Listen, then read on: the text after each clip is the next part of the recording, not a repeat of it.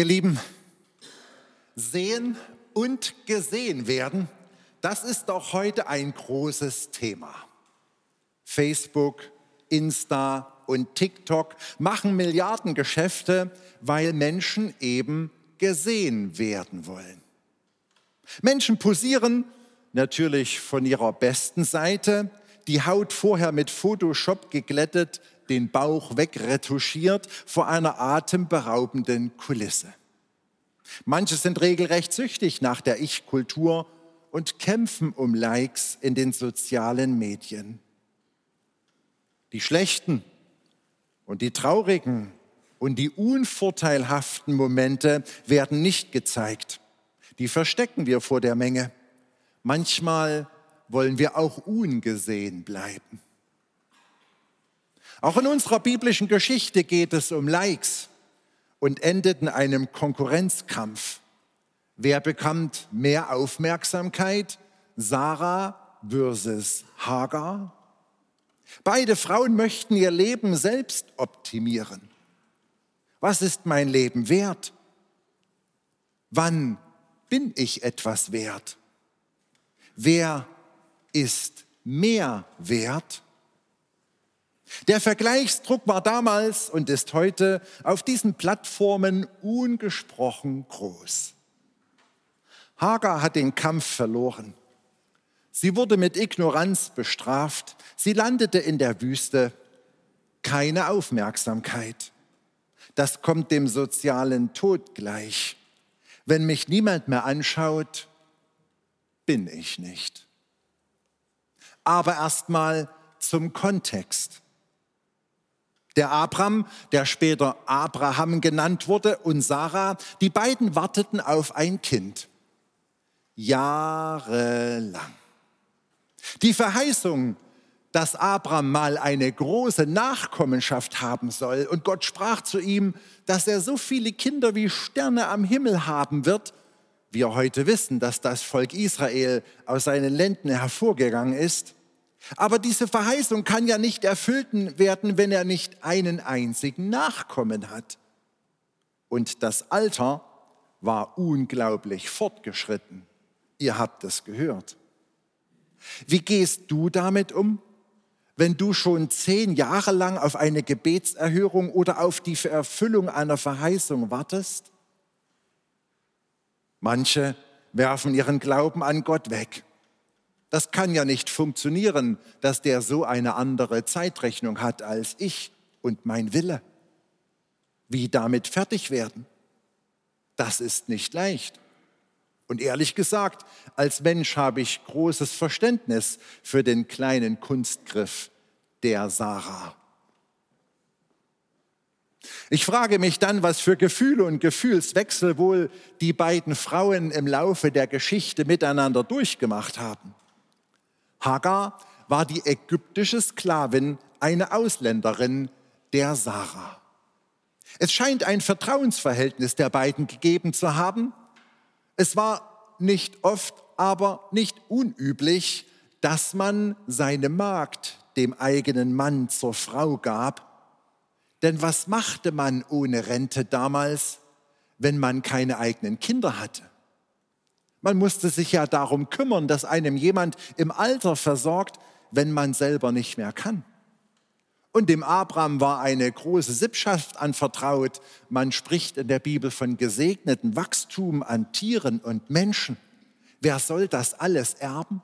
Das gibt dir ein Hauen und Stechen und Ungerechtigkeiten, wenn es da keinen klaren Erben gibt. Wir können uns heute vielleicht die Gefühle nicht vorstellen, aber damals hat man sie in Kauf genommen, um diese lebensnotwendigen Entscheidungen herbeizuführen. Sarah gibt ihre Magd Hagar dem Abram, ihrem Mann, zur Frau. Sie wird schwanger. Und jetzt kippt das Ganze emotional. Hagar war plötzlich was. Und sie ließ das Sarah deutlich spüren. Ihr habt es in dem Bibeltext gehört. Es entstand Neid, Hass, Unfrieden, wie er nicht zugespitzter zwischen zwei Konkurrentinnen sein kann.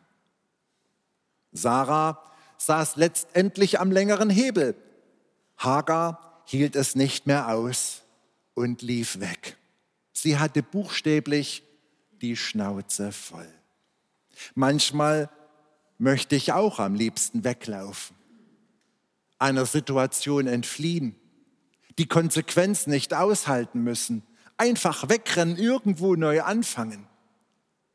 Kennst du diese Fluchtgefühle und Gedanken in deinem Leben auch? Ich frage mich manchmal mit einem Augenzwinkern, wer hat in dieser Dreiecksgeschichte eigentlich die Hosen an? Abraham entwickelt keine nähere Beziehung zu Hagar, er verteidigt sie nicht, er ist bereit, sie und das gemeinsame Kind wieder aufzugeben. Und interessant, wenn man den Bibeltext genau liest, mit Namen nennen Sarah und Abraham die Magd Hagar nie.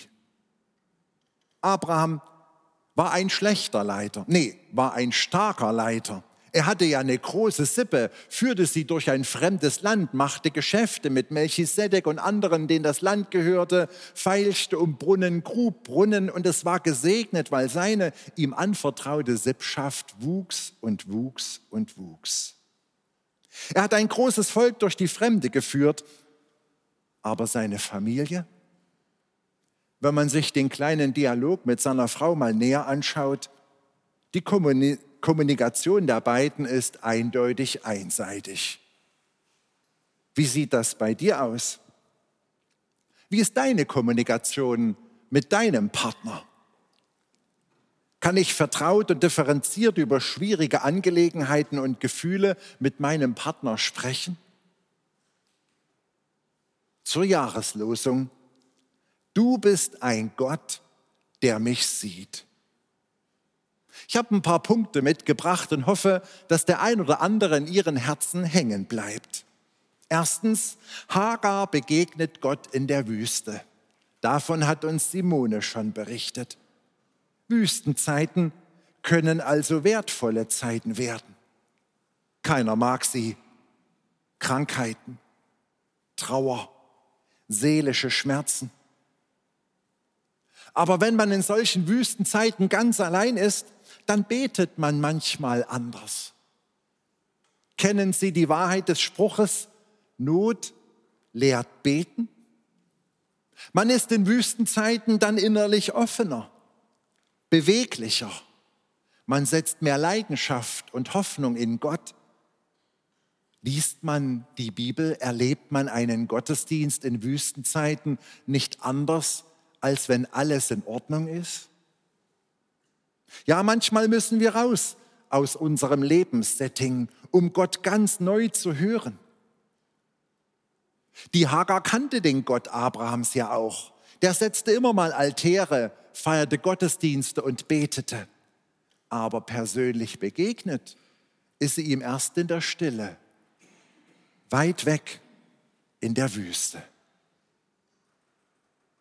Mein zweiter Gedanke, die Hagar formuliert, du bist ein Gott, der mich sieht. Du, Gott und mich. Darum geht es, um Gott und mich. Ich bin gemeint. Es geht nicht um einen Gott der Kirche, um einen Gott eines Glaubensbekenntnisses, um einen großen, anonymen, machthabenden, nicht sichtbaren Es. Es geht um dich und Gott, ganz persönlich. Und es geht um Sehen und Gesehen werden. Schon mal erlebt, diese persönliche Begegnung mit Gott? Einmal im Jahr, am Anfang des Jahres, fahre ich auf den Dünenhof an die Nordsee zu einer Ta stille Tagung, die heißt In der Stille Gott begegnen. Mir gefällt der Titel unheimlich, weil wir machen da nicht bloß sechs Tage Wellness, mal ausschlafen, mal gesund essen, mal in die Sauna gehen, sich um sich selber kümmern, sich um sich selber drehen, bei meine, mir und mich stehen zu bleiben. Es geht in dieser Stille darum, Gott zu begegnen. Also von mir selber mal wegzuschauen und mit all den Sorgen, Problemen, mit den mich überfordernden Aufgaben zu Gott zu gehen, sie Gott hinzuhalten, sich von ihm angesehen fühlen und die Dinge mit ihm klären, sortieren und ordnen. Das Ziel ist, in der Stille Gott zu begegnen.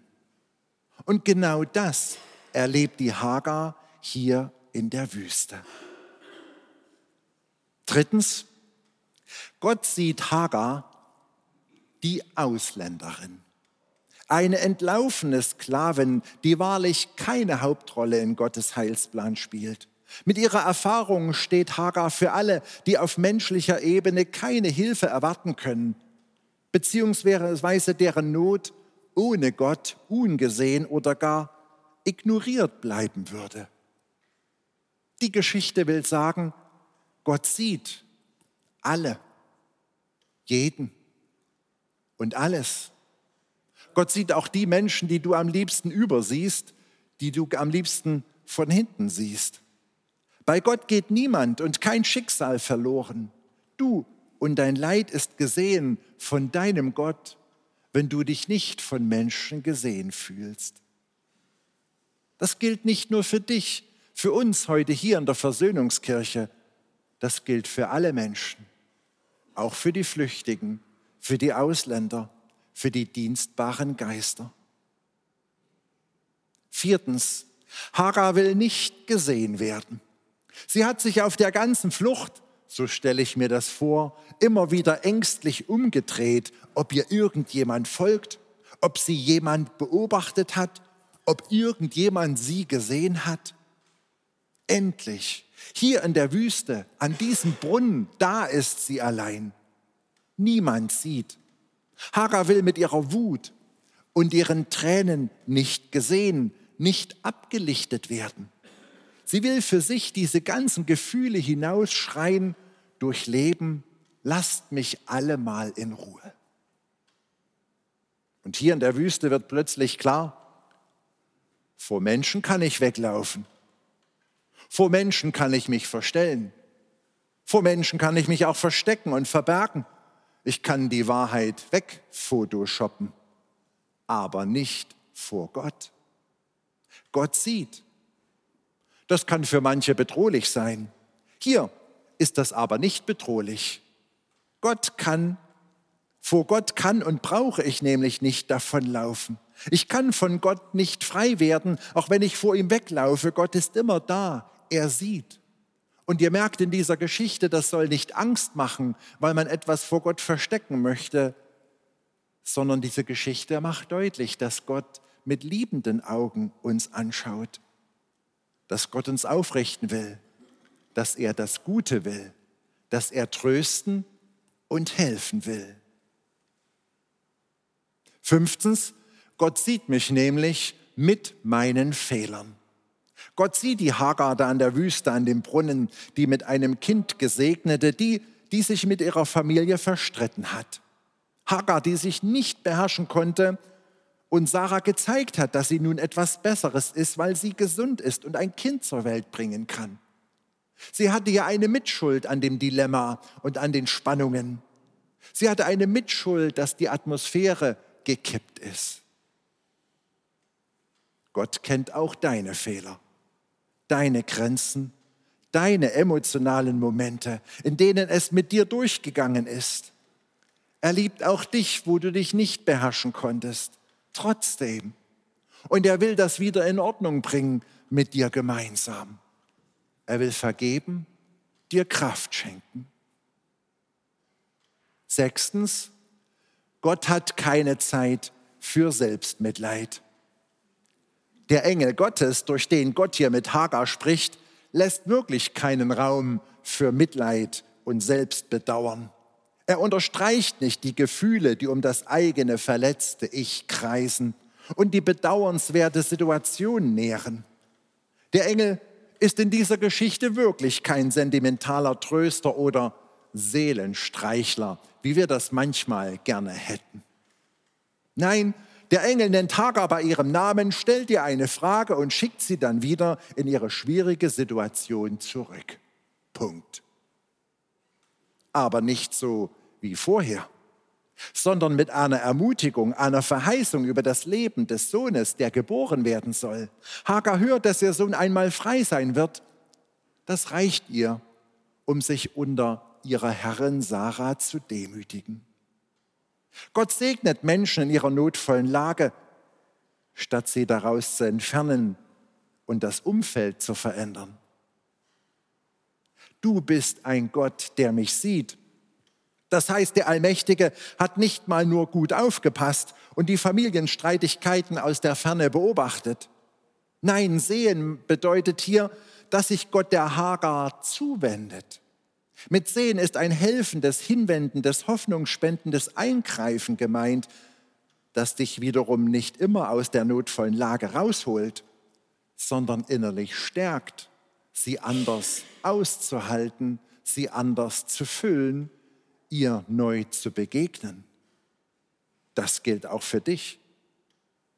Vielleicht ändert sich dein Partner nicht, deine Situation, deine Arbeitssituation. Gott sieht dich.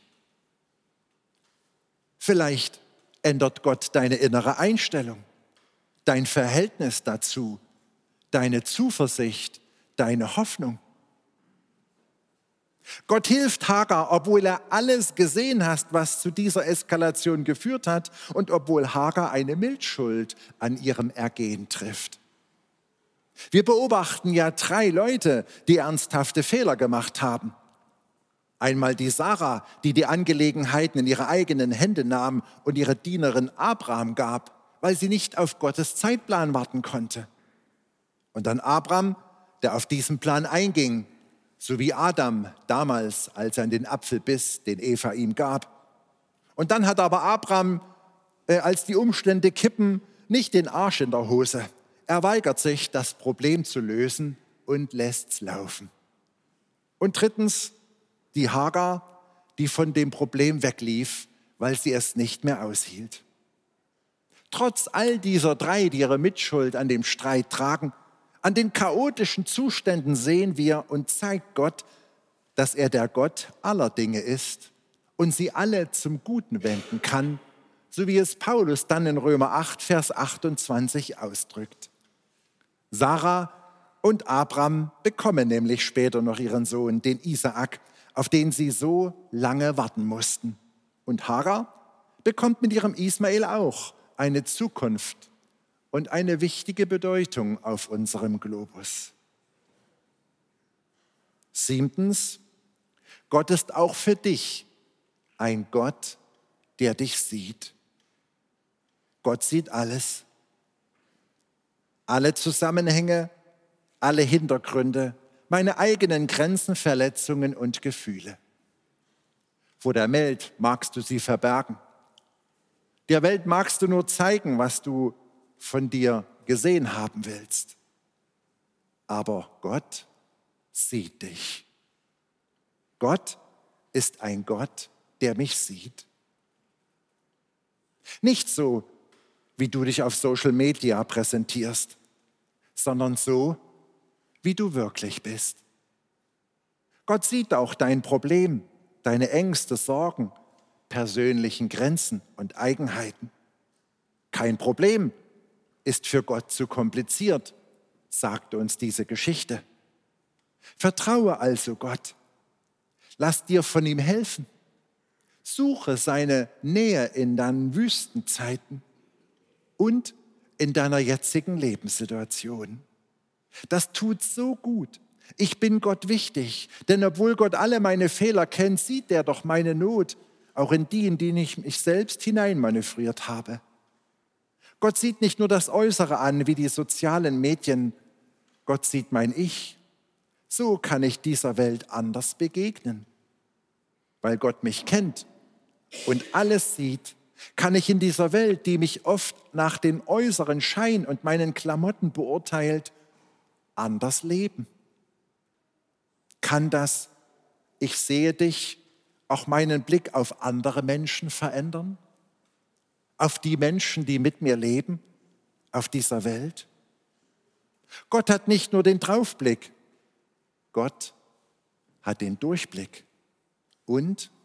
das letzte Wort.